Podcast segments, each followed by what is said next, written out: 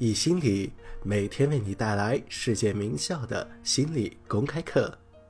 本节课是哈佛大学的幸福课，自尊是幸福感的基础。这门幸福课是哈佛大学最受欢迎的课程，百分之二十三的哈佛大学学生认为这门课程改变了他们的一生。本门课的授课导师泰本也被誉为哈佛大学最受欢迎的导师。下面。课程开始。自尊这个话题是我们本套课程的最后一个话题。当我还是在哈佛这里读本科大四时，我非常认真地思考过自尊这个话题。当时我注意到一个现象，那就是我转专业到哲学和心理学之后，我对我自己的学业非常的满意，在壁球队我也过得很开心。哈佛的生活对于我来说是一帆风顺的，但是后来我发现一些很令我费解、感到无法理解的事情。我的自尊度相当的低，至少看起来是这个样子的。我感到无法的理解，因为我表现的很不错，我的生活中充满着来自室友、朋友和家人的支持。不管是运动上还是学术上，都屡受嘉奖。但是我的自尊度还是很低，这让我感到非常的不解。还有一件事情让我很疑惑，在某种程度上来说，我感觉我的成功是在惩罚自己。这是什么意思呢？每次当我获得成功或者被表扬时，我的自尊都会得到增加，得到改进，但是很快的又会回到基础的水平上，甚至变得更低。为了重新提升它，我就需要更多的表扬，比以前更多的赞赏。这个过程让我想起了柯林斯王推着石头上山的故事。我好像是在推石头上山，经过挣扎和奋斗之后，我获得了成功。我得到了各种各样的表扬、赞赏，还有奖品。我的自尊提升了，我处在了山顶。这个时候，石头又滚了下去，我不得不跑到山下，重新开始再推。而且这一次，山坡变得更加的陡峭了，我不得不比以前更加的努力，才能够到达山顶。然后石头又再次的滚下山。以前的那些赞赏和表扬都已经不够用了，我需要更多的才能才能够重回山顶。这个过程变得更加的陡峭，更加的困难。我实在想不通这个问题。于是到了大四，我选修了一门课，那门课是我最爱的课程，也就是童话课。我的导师讲了很多精彩的理论，最终我想通了。那节课的期末论文写的就是自尊，而我的毕业论文乃至我最后的博士论文选择的都是这个话题。今天我想和大家分享一下我在童话课上的感悟，以及其他思想家对于自尊话题的思考。用自尊来结束本套课程不是毫无缘由的，因为它是基础，是我们之前讲过的很多内容的核心。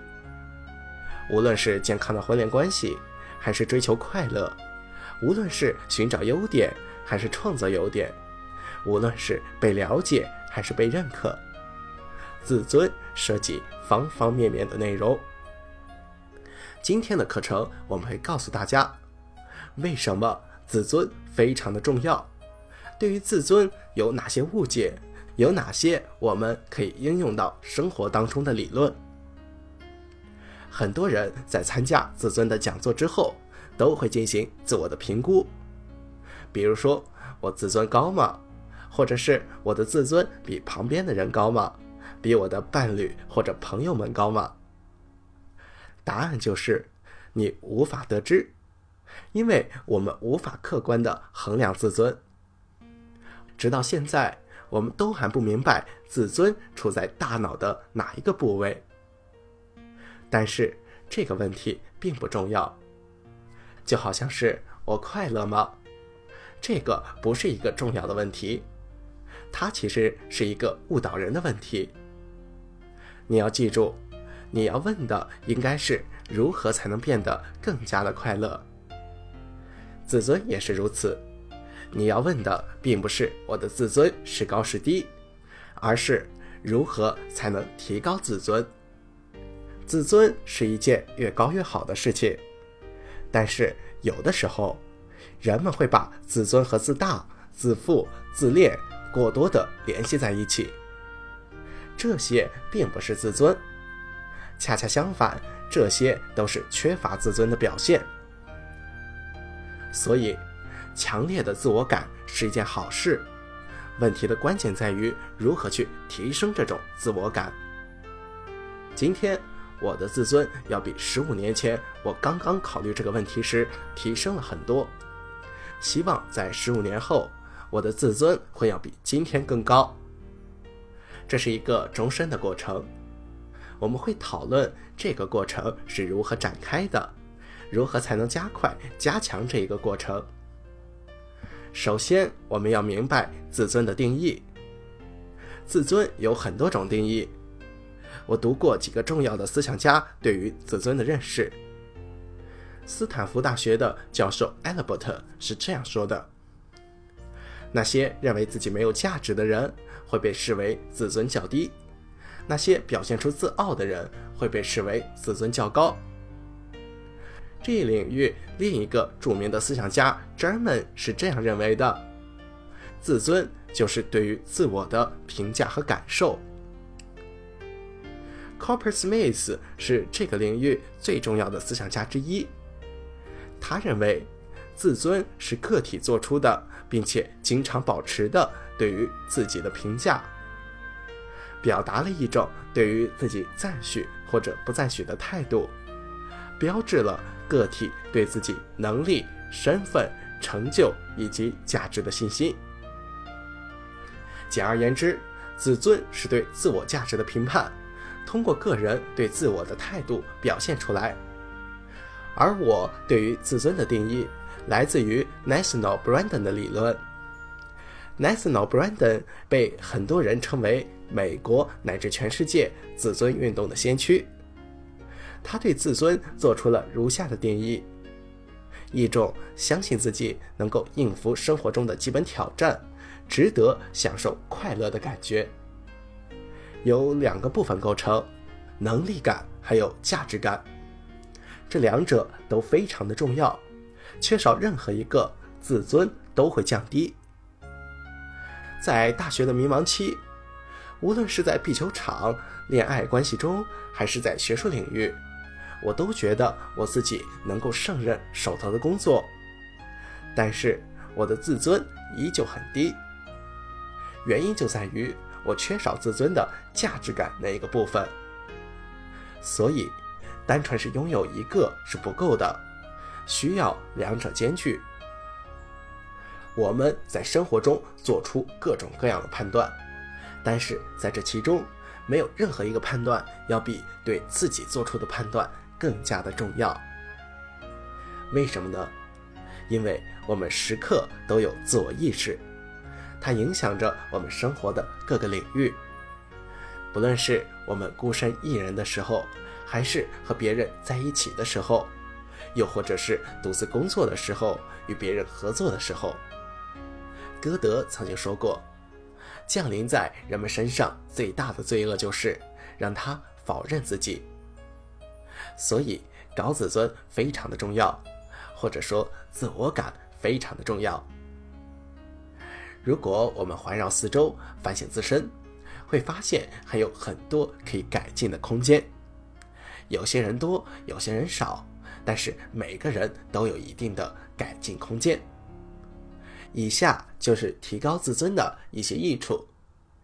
首先是心理健康。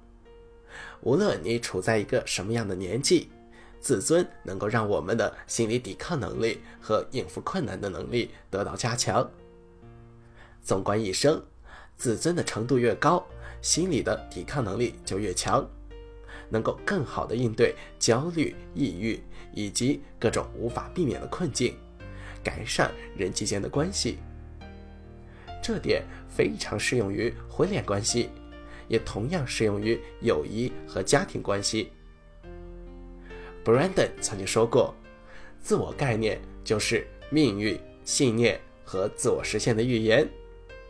如果我相信自己，相信自己值得快乐，相信自己有能力，那么我成功的概率就会大大增强。之前我曾经说过，哈佛大学 MBA 的学生主要有两个成功要素。第一点就是他们总是问更多的问题，他们总是想要学习的更多。第二点就是他们相信自己。这个使他们从众多的成功者中脱颖而出。自我概念就是命运。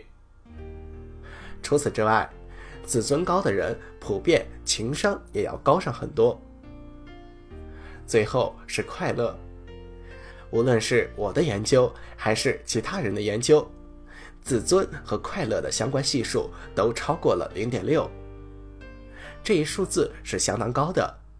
虽然它不是快乐的唯一决定因素，但绝对是主要的决定因素之一。另一方面，低自尊通常和焦虑并存。我说的不是那种自然的焦虑。如果我站在悬崖边上往下看去，我肯定会感到焦虑。这种焦虑是健康的，是人的天性。经历这种焦虑是很重要的。而不健康的焦虑是指那些毫无缘由的焦虑，Brandon 称为自尊焦虑。有的时候半夜突然起来，感到毫无缘由的焦虑，或者是在日常生活中感到一种焦虑感或者恐惧感，却不明白到底是为了什么。这个通常就是低自尊的症状。我们时刻都有自我意识，我们时刻都关注着自己脑袋。我们时刻都在评估自己，如果这种评估显得不够格，如果评估很低，通常来说就会导致抑郁，进一步的导致失眠、患病以及身心失调。因为我们的生理免疫系统变得非常的脆弱。自我概念就是命运，它既是我们取得最高效率的原因。也是我们取得最差表现的原因。成绩差的学生通常自尊比较低。National Brenton 把自尊称为意识的免疫系统。我们自尊较高的时候，心理的抵抗能力就会变得更强。要记住，强健的免疫系统并不意味着不会生病，而是说我们会较少的得病。即使是生病了，也能够更快的恢复。强健的意识免疫系统意味着我们追求快乐，而不是说我们去躲避不快乐。这些就是高自尊和低自尊的区别。还有一点是心理抵抗能力。该领域的两个学者提出过一个重要的问题：大多数心理问题或者精神疾病最根本的病因是什么？或者说根本就没有病因。他们提出了一个构想，那就是自尊在其中至关重要。首先，在理解层面，自尊能够帮助你理解各种情绪以及行为问题。大多数的情绪以及行为问题，自尊都是核心。最后，它不仅适用于个人。还适用于社会层面。加州政府成立的健康专责小组将自尊称为社会的疫苗，因为他们发现，低自尊和药物滥用、未成年怀孕、辍学、暴力以及犯罪息息相关，而高自尊则恰恰相反，能够帮助克服这些社会顽疾。虽然不是万灵药。但是在各个方面都起到了积极的作用，所以自尊是好的，是非常重要的。